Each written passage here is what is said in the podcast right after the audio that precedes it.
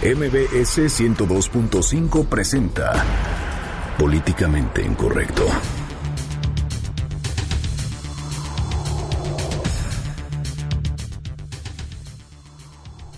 La cifra de personas asesinadas en menos de 24 horas en varios municipios de Guerrero se elevó a 30, 12 en Acapulco. Platicaremos con Roberto Álvarez Heredia, el vocero del grupo Coordinación Guerrero. Y rebasó las expectativas el buen fin, así lo presume la Concanaco Servitur, mientras que la Profeco recibe 284 reclamaciones. Y la NFL regresó a la Ciudad de México luego de 11 años de espera. En estos momentos se enfrentan los Tejanos de Houston y los Raiders de Oakland en el primer Monday Night de la historia que se disputa fuera de territorio estadounidense. En Twitter con el hashtag políticamente incorrecto y en mi cuenta personal, arroba Juanma Pregunta, estaremos al pendiente de todos sus comentarios. Y en estos momentos lanzamos la pregunta de este día. ¿Usted confía en las denuncias anónimas? Y el Papa autoriza que los sacerdotes absuelvan indefinidamente del pecado del aborto. Bienvenidos, esto es Políticamente Incorrecto.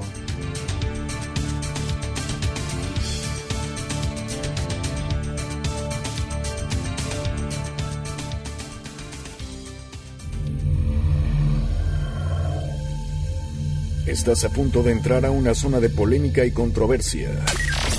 Una zona de discusiones álgidas y análisis mordaz. Estás entrando al terreno de políticamente incorrecto.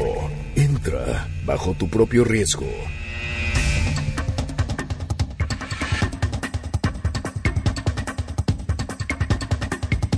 Muy buenas noches, 9 con 6 minutos. Le doy la más cordial bienvenida a este su espacio políticamente incorrecto, la mesa de análisis y de opinión de Noticias MBS. Los saludo con muchísimo gusto en este 21 de noviembre del año 2016, inicio de semana. Lamentablemente no se encuentran conmigo mis queridísimos Fernando Canek e Irving Pineda, quienes se encuentran en diferentes, tareas laborales, pero yo aquí estaré muy al pendiente de todas sus preguntas, comentarios y sugerencias en mis redes sociales, arroba Juana Pregunta en Facebook, usted ya sabe, políticamente incorrecto, y mi queridísima Itzel en los teléfonos 51 66 1025 siempre, siempre al pendientes de absolutamente todos sus comentarios. Bueno, vaya inicio de semana, vaya fin de semana lleno de sangre en el estado de Guerrero. Fíjese que durante este fin de semana en aquella entidad se encontraron más de 20 cuerpos sin vida en diferentes puntos de la entidad y bueno, la cifra de personas asesinadas en menos de 24 horas, como se lo mencionaba hace unos momentos, en varios municipios de Guerrero, llega hasta 30, 12 en el, en el municipio de Acapulco. Alarmante lo que está pasando en aquella entidad. Fíjese que en estos últimos 10 meses se registraron más de 1.800 homicidios en aquella entidad en Guerrero. René Cruz nos tiene más información. René, muy buenas noches, te escuchamos. Juan Manuel, muy buenas noches. En el periodo que comprende de enero a octubre de este año, en el estado de Guerrero se han registrado 1.832 homicidios, lo que representa un incremento del 11% con respecto al mismo periodo del 2015, cuando se contabilizaron 1.651 crímenes de este tipo. De acuerdo con datos de la organización Semáforo Delictivo, en los últimos cinco años en esa entidad se tienen registrados 9.759 asesinatos, de los cuales 2.310 se cometieron en el año 2012, 2.087 en el 2013 y 2.016 en el 2015. Durante el 2016, los meses en los que se registraron el mayor número de homicidios fueron agosto con 215, julio con 217, marzo con 188, así como abril con 178. En octubre de este año también se registraron 178 homicidios, Durante ese mes, los municipios con mayor incidencia fueron Acapulco con 42%, Chilpancingo con 11%, Iguala con 8% y Coyuca de Benítez con 5%. En el décimo mes de este año, en Acapulco se contabilizaron 68 homicidios, en Chilpancingo 26, en Iguala 21 y en Coyuca de Benítez 13 asesinatos. En contraste, el municipio que menos incidentes registró durante el mes pasado fue Tecoanapa con un homicidio. Juan Manuel, el reporte que tenemos, muy buenas noches. Buenas noches, René, muchísimas gracias por la información. Bueno, ¿qué tal los números alarmantes? 20 cuerpos sin vida durante este fin de semana, únicamente durante este fin de semana. La semana pasada aquí en Políticamente Incorrecto le hablábamos del grupo delictivo Los Tequileros, que nuevamente secuestraron a personas, 10 personas secuestraron, 7 ahora, pues siguen capturadas porque tres lograron su libertad. Y bueno, recordemos que el gobernador de aquella entidad, Héctor Astudillo Flores, pues presentó a Roberto Álvarez Heredia como vocero del grupo Coordinación Guerrero. Esto hay que recordar, recordarlo derivado de los términos del acuerdo de la reunión del Gabinete de Seguridad Federal designados por el secretario de Gobernación Miguel Ángel Osorio Chong, un puesto para tratar, pues básicamente de revertir el índice de violencia que se vive en aquella entidad, trabajo que pues se ha vuelto extremadamente complicado. Es por eso que le agradezco al vocero del Grupo Coordinación Guerrero, Roberto Álvarez Heredia, que me tome la llamada aquí en Políticamente Incorrecto. Vocero, ¿cómo está? Alarmante, alarmante lo que está pasando en Guerrero pues muy consternado por la situación de violencia que vivimos en nuestro estado y estamos a tus órdenes para poder informar a la opinión pública. Muchísimas gracias y déjame le digo, le agradezco enormemente por tomarnos la comunicación, ya que muchísimos servidores públicos, ya que la opinión pública se entera pues de la violencia que se vive en su entidad, pues dejan de tomar la llamada, por lo que le agradezco por siempre estar a las órdenes de los medios de comunicación. Empezaría mi pregunta, pues ¿qué pasó? El pico de violencia en Guerrero durante este fin de semana pasado alarmante. Mira, te lo puedo decir de la siguiente manera. El crimen desafía permanentemente al Estado y a las instituciones, porque los mueve el interés de sus negocios, de los ilícitos, de las actividades de extorsión, y este es un desafío permanente que se vive y se, libra una batalla campal permanentemente eh, contra los criminales. Nosotros eh, tenemos ciertos, te lo voy a decir de esta manera, este pico de violencia de alguna manera sonaría lógico si te dijera que la lucha que se está librando de manera permanente contra el crimen hace que se muevan los criminales y busquen la manera de poder sumar más recursos a sus bolsillos. Y esto genera picos de violencia como los que hemos vivido en la zona norte, en Acapulco, en Chilapa, en Chilapa eh, supiste que aparecieron nueve cuerpos decapitados y esto forma parte de esta lucha férrea por el control del territorio. Y bueno, es un diagnóstico que, la, que el grupo de coordinación guerrero, que es la instancia donde se aglutinan todas las dependencias federales como estatales, trabajan eh, todos, los, todos los días y especialmente en este momento para revisar la estrategia fortalecerla en, aquellos municipios en donde se registran esos picos de violencia y en esa tarea estamos trabajando. Vocero, ¿cómo parar estos picos de violencia, como bien los llama usted, en el estado de Guerrero? Al parecer, la Marina, la Policía Federal, la PGR, la Gendarmería, nada más no pueden contra el crimen organizado. Mira, la estrategia contra los criminales, la estrategia de seguridad, la estrategia contra la violencia es como si fuera una mesa que tiene cuatro patas. La pata que corresponde al gobierno federal y sus instituciones, la pata que corresponde al Estado, policía estatal, fiscalía, etcétera, la pata que corresponde a los municipios, ayuntamientos y la que corresponde la otra pata, la cuarta, a los ciudadanos. Ciudadanos, la, la pata que corresponde a la federación con el Estado están trabajando de manera coordinada, unidas, fortalecidas, trabajando increíblemente para luchar contra los criminales. La otra pata es el tema de los municipios. Es importante fortalecer las capacidades de los ayuntamientos para que sus policías preventivos sean parte de la estrategia que por su número reducido y sus pocas posibilidades presupuestales de equipamiento, de elementos, lo hace hace que sea una pata de la mesa que está floja, que está como coja. Y la otra es la pata que corresponde a la, a la al compromiso que tenemos como ciudadanos de participar. Este asunto no es un asunto del gobierno, es un asunto de los ciudadanos también. Tenemos que participar más con nuestra denuncia anónima, participar con acciones de prevención social del delito, etcétera, etcétera. Gobern eh, vocero, disculpe, ¿qué decirle a los ciudadanos que sí hacen su denuncia, pero nada más no ven cambios o tienen miedo de hacer su denuncia anónima porque están amenazados? Lo que ha hecho el gobierno del estado con Héctor Astudillo a la cabeza es la de pedirle al secretario de la Defensa Nacional, que es que es el titular de una de las dependencias con mayor fuerza moral en nuestro país, que hagan, tomen uso de los C4, que son estas instancias receptoras de la denuncia anónima, de tal manera que sea posible, obviamente, generar la confianza que requieren todos para poder hacer su denuncia anónima y participar. Pues ahora aquí tengo una cifra de en menos de 24 horas en varios municipios de Guerrero, los asesinados, tengo la cifra de 30 hasta el momento, dos en Acapulco, ¿es correcto? Tenemos nosotros un registro de 24, 23, por lo menos los que yo tengo, que te los voy a relatar. Por favor. Son 10 privados de la vida en Acapulco, nueve personas eh, decapitadas en Tisla, tres personas en el municipio de Teloloapa eh, y otras dos o tres personas más para dar una suma de 23 personas privadas de la vida. Obviamente, no sin desconocer que pudiera haber algún otro, alguna otro número que, que salga y que no lo tengo ahorita en mi poder para comentarlo, ¿no? Estamos platicando con el vocero del Grupo Coordinación Guerrero, Roberto Álvarez Heredia. Vocero, ¿qué decir del grupo delictivo Los Tequileros? Le informamos al auditorio la semana pasada, pues de más de 10 personas que fueron secuestradas por este grupo delictivo.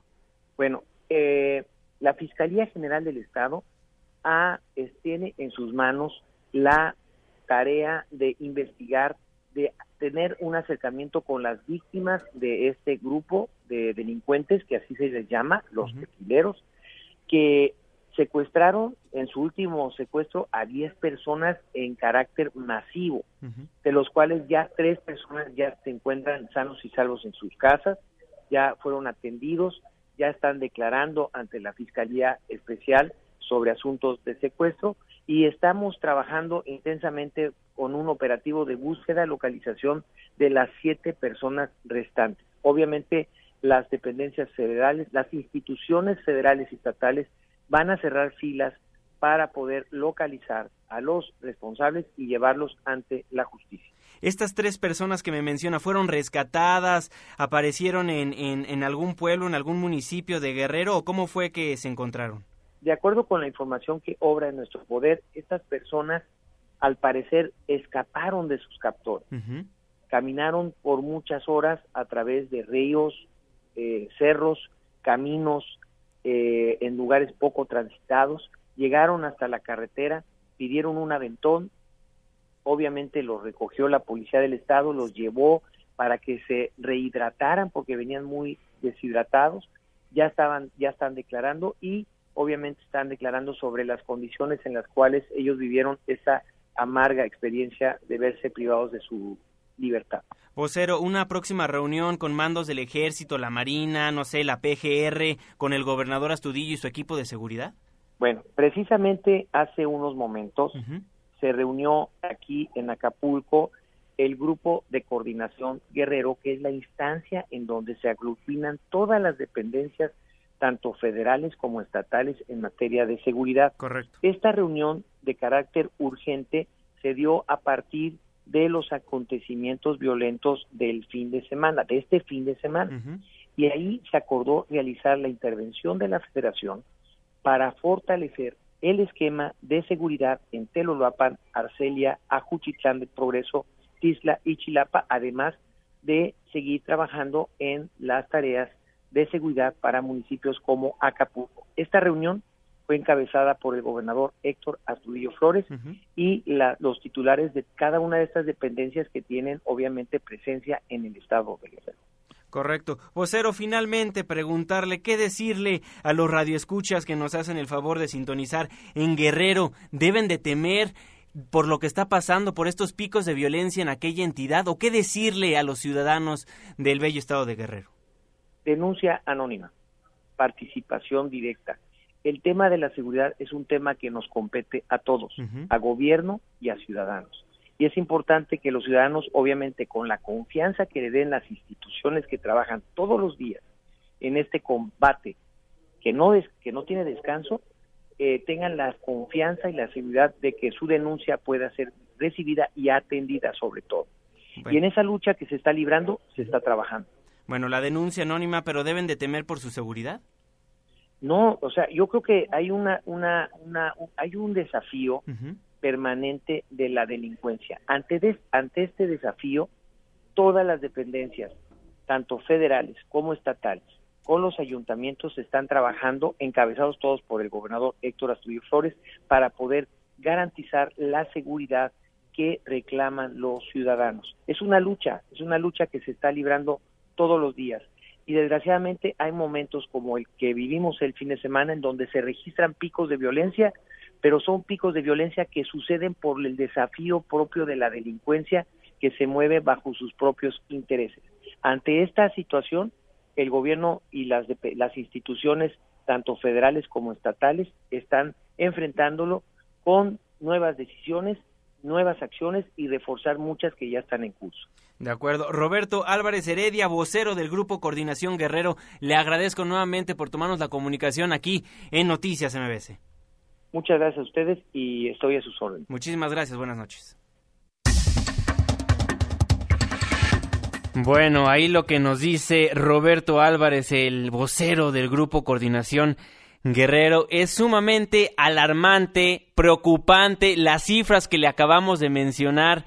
20 cuerpos sin vida en diferentes puntos de la entidad. Ya nos decía nuestro compañero René Cruz en los últimos 10 meses se registraron más de 1.800 homicidios en aquella entidad. Los tequileros siguen secuestrando. Aquí en este mismo espacio radiofónico le contábamos del secuestro de las personas que trabajaban en una mina. Ahora son 10. Tres ya fueron pues no digo rescatadas, porque como nos los acaba de aclarar el vocero, por su propio pie llegaron a la fiscalía y faltan por rescatar siete, siete personas. Siguen secuestradas, se presume que por este grupo delictivo Los Tequileros.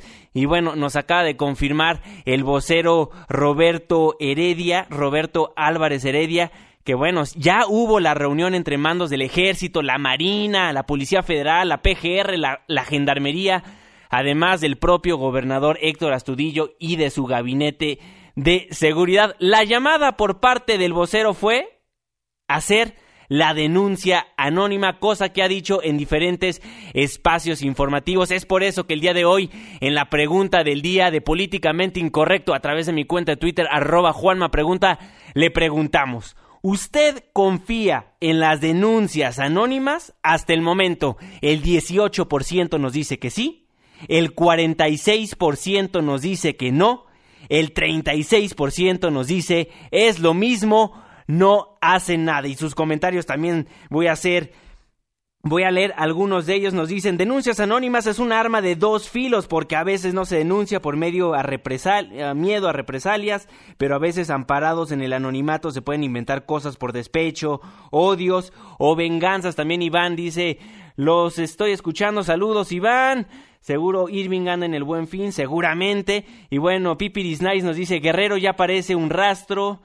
La ingobernabilidad está presente. Efectivamente, muchísimas gracias por todos sus comentarios. Nos dice aquí Arturo, en lo que tiene razón el señor con quien hablan, es precisamente en eso, hasta hecha con las patas no sirve. Precisamente lo que sí podemos destacar de lo que nos dice don Roberto Álvarez Heredia es que a comparación con otros gobiernos, sí nos toman la llamada a pesar de la inseguridad, de la violencia, del crimen que se vive en aquella entidad. Aquí en Guerrero, el gobierno de, de del gobernador, el gobierno del señor Astudillo, Héctor Astudillo, pues sí, le toma la llamada a los medios de comunicación a pesar de todo lo que se vive en aquella entidad. Y bueno, aquí en la Ciudad de México, la Secretaría de Seguridad Pública pues ya está movilizándose para prevenir ilícitos en esta temporada del año, donde bien sabemos que los ciudadanos aprovechan para salir de compras. Mi compañero Juan Carlos Alarcón le preparó una nota especial al respecto.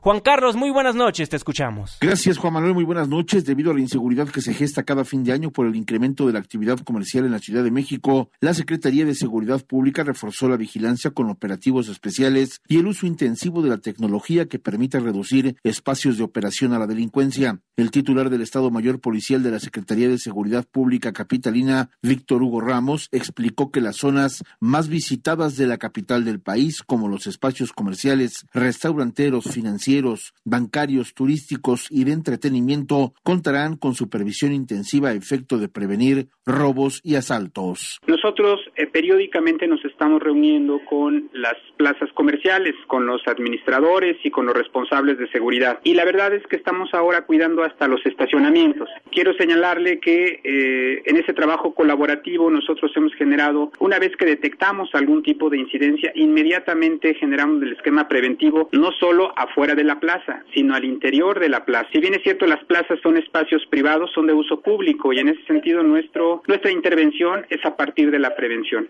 Existen más de 60 plazas comerciales en la Ciudad de México con aforos mensuales de 1 hasta 3 millones de visitantes y en temporada de de año el número de personas se incrementa notablemente. Víctor Hugo Ramos precisó que paralelamente al dispositivo de seguridad, también se pondrá en marcha un esquema de seguridad vial para evitar cualquier trastorno a la circulación es importante que hagan uso o bien del estacionamiento de la plaza o de algún estacionamiento autorizado. ¿Por qué le comento esto? Porque vamos a tener una política, digamos, contundente con respecto a no permitir que se estacionen en lugares prohibidos, porque final de, a final de cuentas es tal el cúmulo de gente que luego se generan conflictos viales por vehículos mal estacionados o estacionados en doble fila. En ese sentido, bueno, pues ojalá puedan tomar el tiempo para hacer sus compras, pero sí respetar el reglamento de tránsito. De esta manera, la Secretaría de Seguridad Pública de la Ciudad de México cuenta ya con reglas y mecanismos de operatividad y supervisión necesarios para mantener el orden y generar confianza no solo entre los capitalinos, sino con el turismo nacional y extranjero que ha comenzado a llegar como parte de los festejos por el fin de año,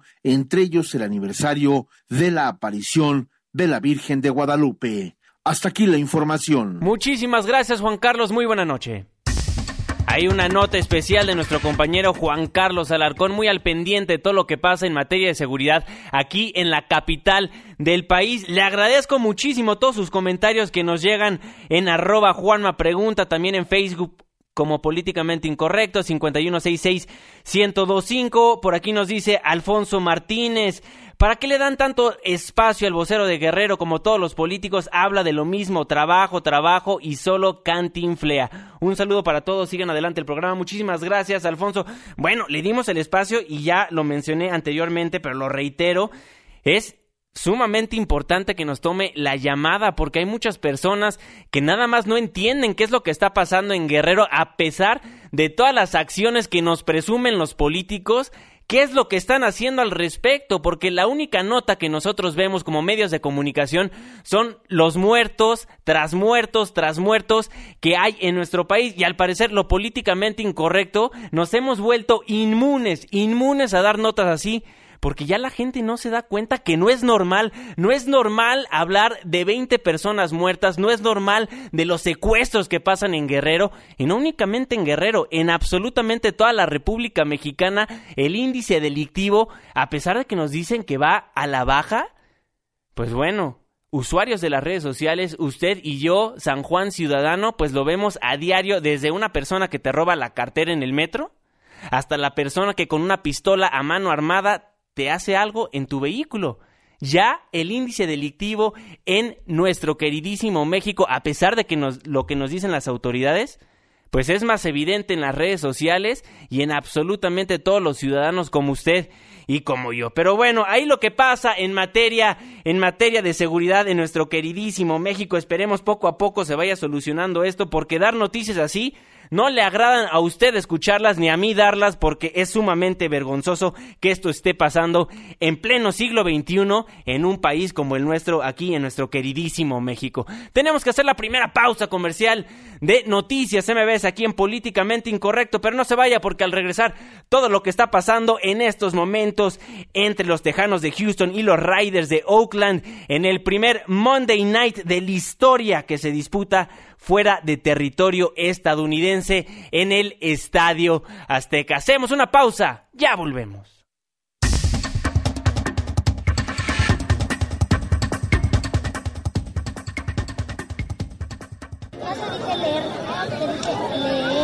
Nos ponemos a leer para culturizarnos, o sea, disque, y regresamos a Políticamente Incorrecto. ¿Seguro van a leer, sí o no? ¿Ustedes van a leer? Muy bien, adiós. ¿Ustedes van a leer? Nos salimos del tráfico capitalino y volvemos a políticamente incorrecto, pero como no se puede uno salir del tráfico capitalino, volvemos a políticamente incorrecto de cualquier manera.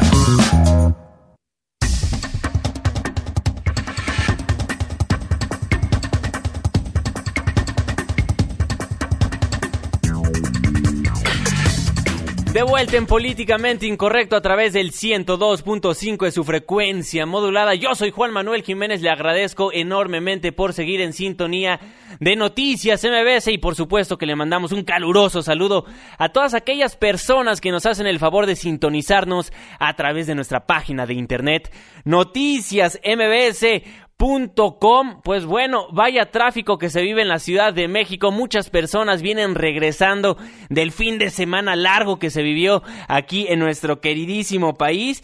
Y bueno, hoy también marca, hoy 21 de noviembre de 2016, o ayer si nos está escuchando en la retransmisión de Políticamente Incorrecto, pues bueno, ya concluyó el quinto buen fin de nuestro país. Y bueno, al respecto, el procurador del consumidor, Ernesto Nemer, habló acerca de lo exitoso, de lo exitoso que fue, así lo dijo.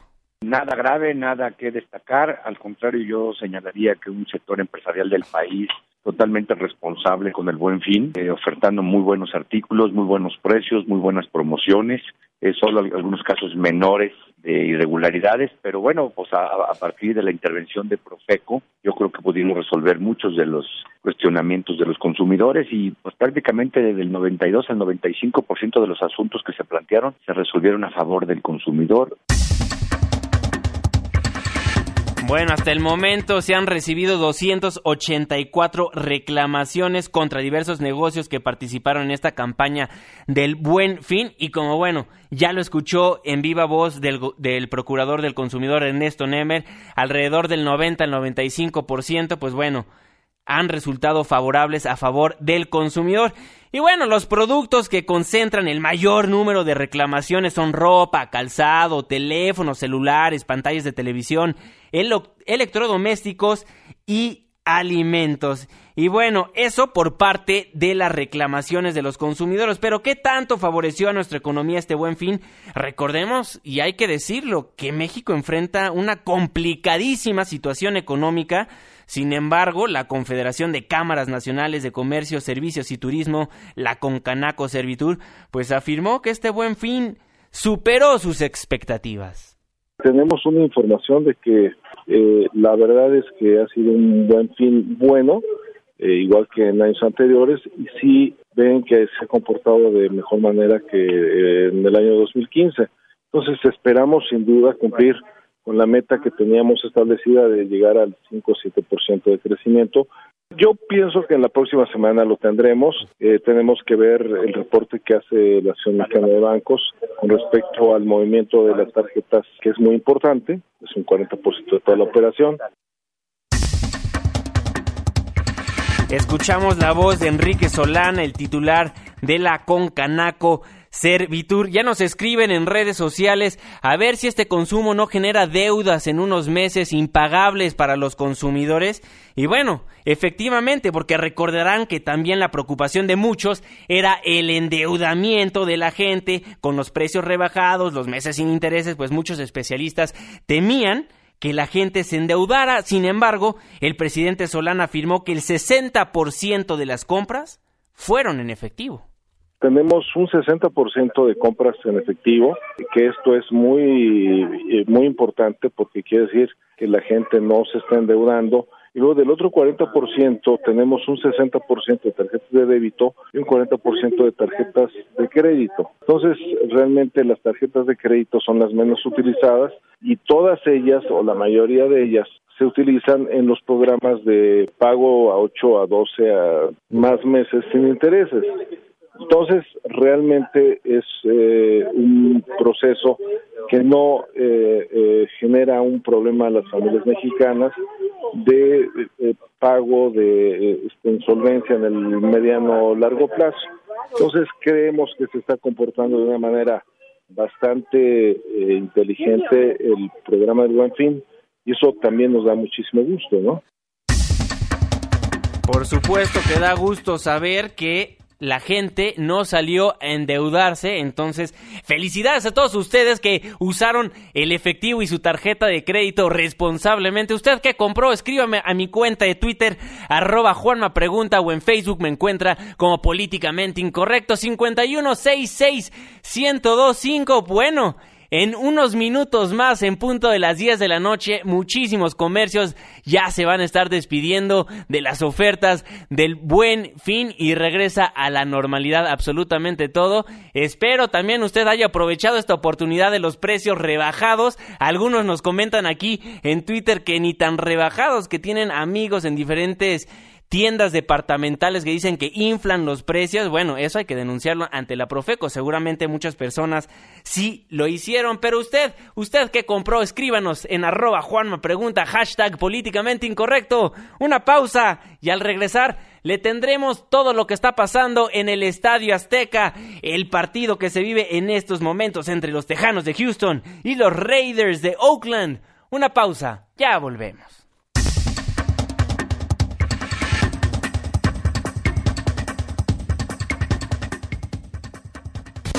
Corregimos al país con buena vibra y volvemos a Políticamente Incorrecto. Debate con nosotros en Políticamente Incorrecto. Regresamos.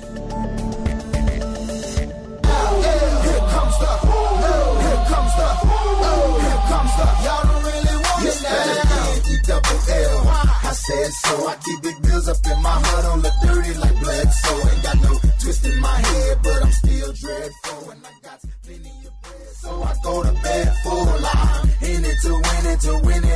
Y bueno, la NFL regresó a la Ciudad de México luego de 11 años de espera. En estos momentos se enfrentan los Tejanos de Houston y los Riders de Oakland en el primer Monday Night de la historia que se disputa fuera de territorio estadounidense. Y bueno, hace unos momentos comenzó este partido y al parecer comenzó con el pie izquierdo porque aquí los artistas también se equivocan y más cantando el himno nacional. Fue el turno de Julián Álvarez de entonar el hermoso himno nacional mexicano, pero lamentablemente pues nada más no se sabía las letras.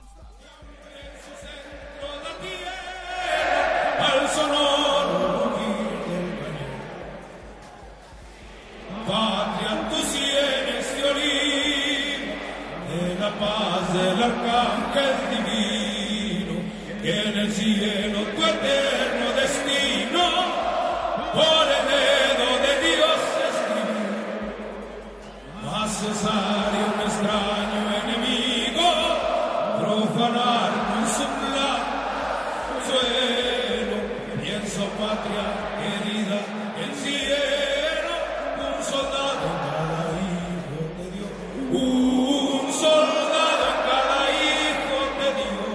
Bueno, ¿qué tal a este cantautor mexicano del género de banda?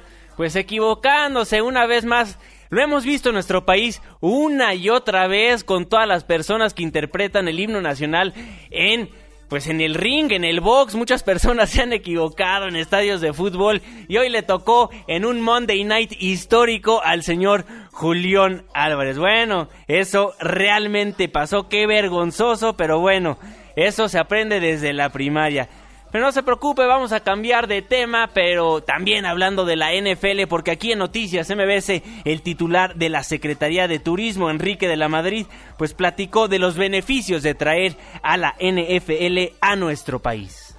Hacemos un estimado, por un lado, de la derrama económica en la Ciudad de México creo que son como 22 millones de dólares, que viene siendo el gasto en los hoteles, el gasto en los restaurantes, y, ahí estimamos una inversión de cerca de 22 millones de dólares. En la parte nuestra también de promoción de visibilidad, ¿cuánto nos costaría pagar esa visibilidad si tenemos que hacer a precio de mercado? Estimamos que cerca de 40 millones de dólares. Que por cierto es el primer juego que se tiene fuera de los Estados Unidos en lo que le llaman un Monday Night Football. esta estrategia del gobierno federal de asociar a México con marcas reconocidas para que ciertos segmentos de la población internacional nos vean, seamos visibles y podamos seguir trayendo más gente a México.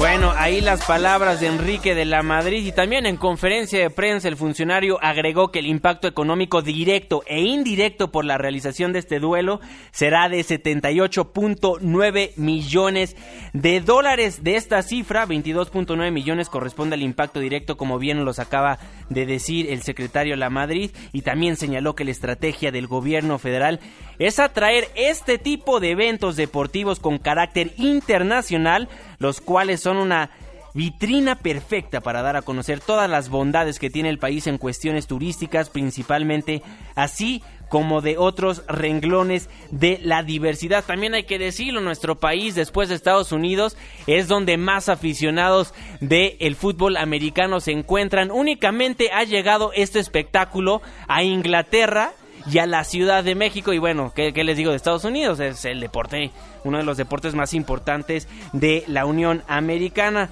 Pero bueno, ahí lo que está pasando en cuanto a la NFL, pero por la tarde el presidente Enrique Peña Nieto también metió su cucharada y recibió al comisionado en jefe de la NFL. Omar Aguilar nos tiene la información. Omar, muy buenas noches, te saludo con muchísimo. ¿Qué tal, Juan Manuel? Gracias, muy buenas noches. El presidente Enrique Peña Nieto recibió al comisionado en jefe de la NFL, Roger Gooden, con motivo del encuentro en el Estadio Azteca de los Raiders de Oakland y los Tejanos de Houston. Y es que luego de una larga espera de 11 años para los aficionados del fútbol americano en nuestro país, la NFL regresó a México para celebrar el primer lunes por la noche en la historia fuera de los Estados Unidos. Ambos líderes dialogaron en la residencia oficial de Los Pinos de varios temas y donde también estuvieron presentes funcionarios de este organismo, los secretarios de Hacienda y Crédito Público José Antonio Mit Coribreña, de Turismo Enrique de la Madrid, así como el titular de la Comisión Nacional de Cultura Física y Deporte Alfredo Castillo Cervantes. Los Oakland Raiders y los Houston de Texas llegan como contendientes a playoff y un triunfo en territorio azteca podría significar el pase a la postemporada. Juan Manuel Reporte, muy buenas noches. Buenas noches Omar, muchísimas gracias por la información. En unos minutos más nos enlazamos directamente hasta el Estadio Azteca con Nicolás Romay para que nos diga qué es lo que está pasando en este, en este juego entre los Raiders, entre los Raiders por supuesto de Oakland y los Tejanos de Houston. En unos momentos más le tendremos todos los detalles de lo que se vive en el Estadio Azteca donde estos equipos de fútbol americano se enfrentan en lo que muchos, muchos servidores públicos clasifican de algo histórico, la llegada de la NFL después de 11 años a nuestro país. Hacemos una breve pausa comercial, pero no se vaya porque se enteró lo que pasó con el Papa Francisco el día de hoy. Bueno, autorizó que los sacerdotes absuelvan indefinidamente el pecado del aborto. Se lo contamos y lo analizamos Después de estos cortes comerciales, mi cuenta de Twitter, arroba Juanma Pregunta, pausa, ya volvemos.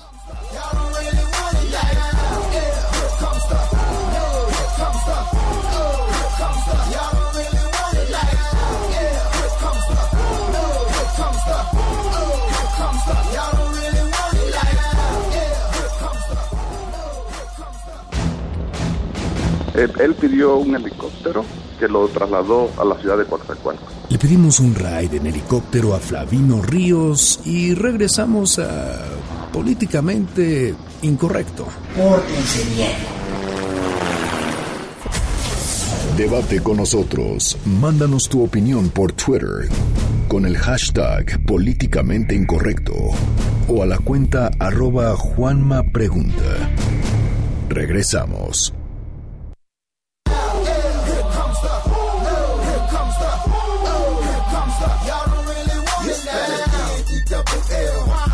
Said.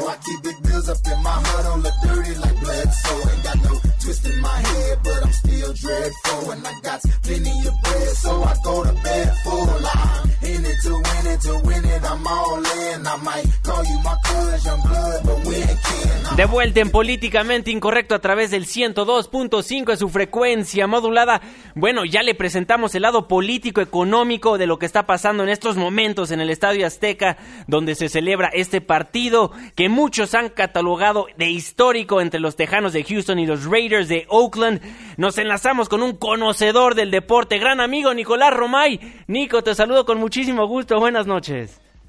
Buenas noches, Juanma. Igual me da gusto saludarte. Pues 16 a 10 están ganando los Houston Texas a los Raiders de Oakland. Déjame decirte que esta es una sorpresa importante porque Houston no deja de ser un equipo pues mediano, y Oakland es un equipo que de a poco va empujando fuerte, se ha convertido en una escuadra que llega a ser candidata a llegar al Super Bowl. Entonces sorprende que vayan perdiendo en estos momentos, pero bueno, todavía queda eh, partido, así que estaremos pendientes. Eh, mencionabas ya que puede ser un partido histórico, que puede ser un partido histórico para México. Y hay momentos que ir describiendo, que ir contando de este partido en el Estadio Azteca, de este Monday Night Football. Desgraciadamente creo que la afición en México no ha estado a la altura. Eh, por detallitos, eh, Juanma, eh, de entrada un láser desde la tribuna apuntando a los jugadores de fútbol americano. Eso ya entorpece un poco. el famoso grito homofóbico que se ha hecho costumbre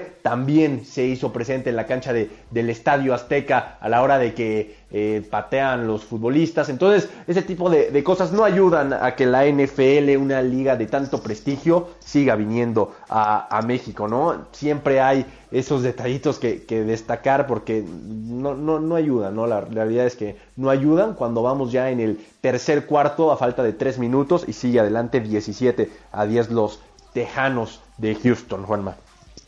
Oye, Nico, y también preguntarte cómo va el juego en sí, emocionante, fuera de lo que está pasando con los mexicanos que nuevamente se hacen notar en, en, un juego de esta magnitud, pero el juego en sí está interesante, le está llamando la atención a los conocedores del fútbol americano. Sí, yo creo que sí, está cumpliendo con las expectativas. ¿eh? Eh, la realidad es que Oakland se fue al frente, después Houston logra empatar el encuentro 10 a 10, así se van al medio tiempo, empatados 10 a 10, y ahora Houston se pone por delante, 7 puntos de ventaja. Entonces, a falta de 3 minutos para que termine el tercer cuarto y con todo el cuarto cuarto por disputarse, este va a ser un partido muy emocionante, definitivamente. Le vayas a Houston o le vayas a Oakland, eso ya pasa a segundo término, ¿no? La gente, la mayoría de la gente que está en el estadio Azteca, que le guste el fútbol americano, lo que quiere ver es un partido emocionante y no una paliza por, de, un equipo a otro, ¿no? Entonces va a estar reñido hasta el final porque ahora Oakland, un equipo que sí aspira a llegar al Super Bowl, que ha destacado de buena manera, eh, pues tiene que ir a empatar el partido y a buscar ganarlo. Por supuesto. Oye, Nico, ¿qué nos dices de estas personas que no pesan 10 kilitos? Van a arruinar el pasto del Estadio Azteca. Aquí nos estaban escribiendo en, en nuestra cuenta de Twitter. Oye, imagínate, pesan más de 100 kilos. Sí, eh, y aparte, todo el tiempo, pues están sobre el césped, ¿no? O sea, se avientan, se taclean, en fin. Definitivamente van a dañar el terreno de juego y esto preocupa porque el jueves hay liguilla, porque el jueves juega América contra Chivas, ¿no? Vaya partidito. América contra Chivas en esa misma cancha que va a ser difícil recuperarla y ponerla al 100 porque sí, definitivamente el Azteca no está acostumbrado a tener fútbol americano. Ustedes ven las canchas en Estados Unidos siempre fantásticamente bien cuidadas, porque están acostumbrados a cada semana tener partidos de esta índole. El Estadio Azteca, pues no. Entonces veremos, el trabajo de los jardineros va a tener que ser fantástico si quieren recuperar la cancha para que el jueves se pueda disputar un buen partido de, de fútbol en el Azteca. Bueno, Nicolás Romay, muchísimas gracias por la información. Tu cuenta de Twitter. Gracias a ti, Juanma. Ya anotó en estos momentos gol de campo eh, Oakland, así que se acerca 17 a 13. Está en estos momentos el partido. Mi cuenta de Twitter, arroba Nicolás Romay. Muchísimas gracias, Nico. Te mando un fuerte abrazo. Igualmente, Juanma, saludos. Saludos.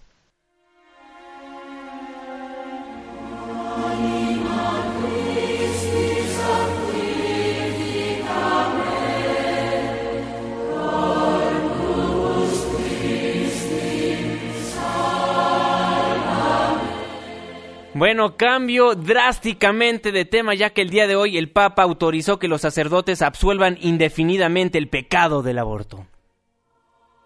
El aborto sigue siendo un pecado grave porque pone fin a una vida humana inocente, dice el Papa en su carta apostólica presentada esta mañana en el Vaticano. En este sentido, nada cambia. Y de hecho, en la Iglesia Católica, cometer un aborto o participar en él supone la excomunión y así va a seguir siendo. Questo crimine horrendo. Es un crimen horrendo, un pecado gravísimo, una responsabilidad grande, dijo ayer el Papa en esta entrevista. Pero al mismo tiempo Francisco añade en su carta que no existe ningún pecado que la misericordia de Dios no pueda alcanzar si hay verdadero arrepentimiento, y pide a los sacerdotes que sean acogedores, comprensivos, generosos. Y es en este contexto en el que el Papa da el paso de extender la capacidad de perdonar que tienen los obispos a todos los sacerdotes, algo que en realidad ya se ha estado haciendo durante el jubileo y que también ayuda a que quien ha pasado por esto no tenga que sumar la dificultad de la confesión a su drama particular. Hace algunos meses, en otros documentos, el Papa ya explicó que había conocido muchas mujeres que llevaban en el alma la cicatriz de esta agonizante y dolorosa decisión. Bueno, ahí la información de lo que sucedió el día de hoy. Para analizar y platicar del tema tenemos en la línea telefónica de Políticamente Incorrecto al doctor Felipe Gaitán Alcalá, profesor investigador de la Universidad La Salle, maestro en Ciencias Sociales por la Flaxo y doctor en Sociología por el Colmex. Doctor Gaitán, me da muchísimo gusto saludarlo. ¿Cómo está? Juan Manuel, muy bien, muchas gracias por la invitación.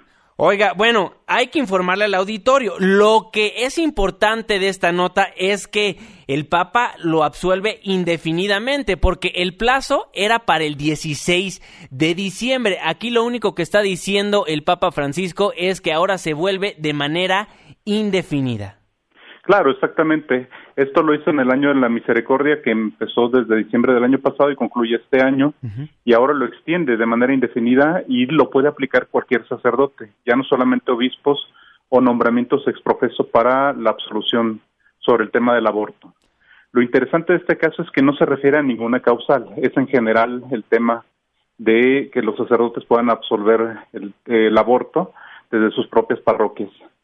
Y esto es interesante, sobre todo por los movimientos conservadores que se han dado en América Latina, Colombia, Chile, Argentina, en contra de los, del tema del aborto y su legalización. México no ha escapado a esto y bueno, el Papa, como líder de la Iglesia, hay una de las cosas que ellos no discuten, que es el tema del cuerpo. El tema del cuerpo para ellos y el principio de la vida es algo que no se toca.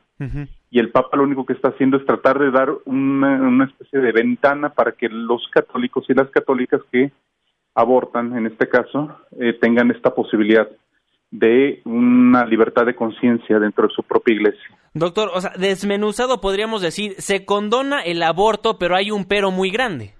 Exactamente, el pero es que él dice que sigue condenando el tema del aborto y defiende el principio de la vida. Lo único que intenta hacer ahora es como matizar el asunto del cargo de conciencia, sobre todo para los creyentes, pero en ningún momento dice que acepta, y la iglesia misma acepta, el, la interrupción de la vida, en este caso del aborto. Precisamente, yo de, desde que anunció esto en, en, meses pasados el Papa Francisco, pues dividió a la Iglesia de cierta manera. Ahora que lo hace de manera indefinida, ¿cree que haya más crispación dentro de la Iglesia Católica aquí en nuestro país? Sí, y va a haber una crispación no solamente en, en, México, sino en América Latina y sobre todo teniendo en cuenta los movimientos eh, ultraconservadores que se han dado en el mundo. Claro. Recordemos que Colombia, con el no, varias de las iglesias evangélicas enarbolaron este tema. Uh -huh. O el caso de España. En España la oposición del cardenal o el de Lima, Perú, una oposición sistemática contra las propuestas del propio Papa Francisco y lo que hace el Papa Francisco simplemente no lo toma como una potestad papal, uh -huh. sino que habilita a los sacerdotes en sus parroquias para hacer frente a este tipo de, digamos, de movimientos en retroceso. Oiga, doctor, ¿qué va a pasar en los próximos días en cuanto a esta noticia del Papa Francisco? ¿Cómo va a reaccionar la Iglesia Católica aquí en nuestro país y a nivel mundial, me atrevería a decir? Sí, en el, en el caso del, de las iglesias nacionales, recordemos que tienen cierta autonomía, aunque uh -huh. siempre es una relación vertical. Claro. Y en México, la iglesia católica en algunos casos va a aplicar esto que desde el virreinato se ha dado es acátese pero no se cumpla. Es decir, le van a dar la vuelta y muchos movimientos, sobre todo de laicos conservadores, van a intentar como frenar este tipo de cosas. Aquí lo, lo interesante va a ser cómo se comportan los sacerdotes en las diferentes parroquias sobre todo porque se lo quita a los obispos y a los cardenales. Recordemos que esto era una cuestión que los cardenales y los obispos solamente podrían absorber el tema del aborto ellos mismos y no los sacerdotes. Y el Papa se brinca a, estos, a esta jerarquía y se lo da a los sacerdotes. Ahí lo interesante va a ser cómo van a jugar al clero, en este caso, en el terreno político, en el terreno más bien social, en las parroquias junto con su feligresía. Sí, precisamente, y a ver cómo ahora sí que el chain of command va, va, va, afectando, ¿no? Sí, y exactamente. Y hay que tomar en cuenta que muchos de los católicos son creyentes, pero no necesariamente siguen los, los dictados de la Iglesia Católica. Por supuesto. Es decir, creen pero no pertenecen, creen pero no practican. Y es una forma como de volver a acercar a, esta, a estos segmentos a la Iglesia, un segmento que ya se siente alejado de la Iglesia Católica, pero por el otro lado tiene la oposición de los grupos más fuertes. Recordemos la marcha que se hizo hace tiempo en reforma sobre la defensa de la vida. Claro. Híjole, bueno, ahí la información, esperemos pues no haya más división en la Iglesia Católica a nivel mundial, porque si de por sí los últimos años nos han demostrado que no están unidos como en años anteriores. Sí, exactamente. Recordemos cuando vino el Papa el, regaño que le dijo a los obispos y cardenales. Bueno, esto también llega a confrontar a la propia Iglesia a su interior, pero teniendo en cuenta sobre todo el Papa y los obispos y la Iglesia puede ser muy de avanzada en ciertos temas pero en el tema del cuerpo no, es una cuestión que, digamos, es un principio que no es inamovible para ellos. Y puede dar ciertas concesiones, pero, digamos, no se van a mover de la defensa de la vida. Bueno, controversial la autorización que los sacerdotes absuelvan indefinidamente el pecado del aborto. Doctor Felipe Gaitán Alcalá, profesor investigador de La Salle, maestro en ciencias sociales por la Flaxo, doctor en sociología por el Colmex. Le agradezco enormemente, como siempre, de habernos tomado la llamada aquí en Noticias MBS. Un abrazo, Juan Manuel. Va de vuelta, muchísimas gracias. Hasta luego. 10 de la noche en punto, hora de despedirnos. Le agradezco enormemente por sintonizar el 102.5 de su frecuencia modulada en este espacio que titulamos Políticamente Incorrecto. Gracias por ser parte de la controversia. Mi cuenta de Twitter, arroba Juanma Pregunta 5166-1025. A nombre de todos los que formamos este espacio radiofónico, se despide de ustedes su servidor y amigo Juan Manuel Jiménez. Que tengan un excelente inicio de semana. Esto fue Políticamente Incorrecto.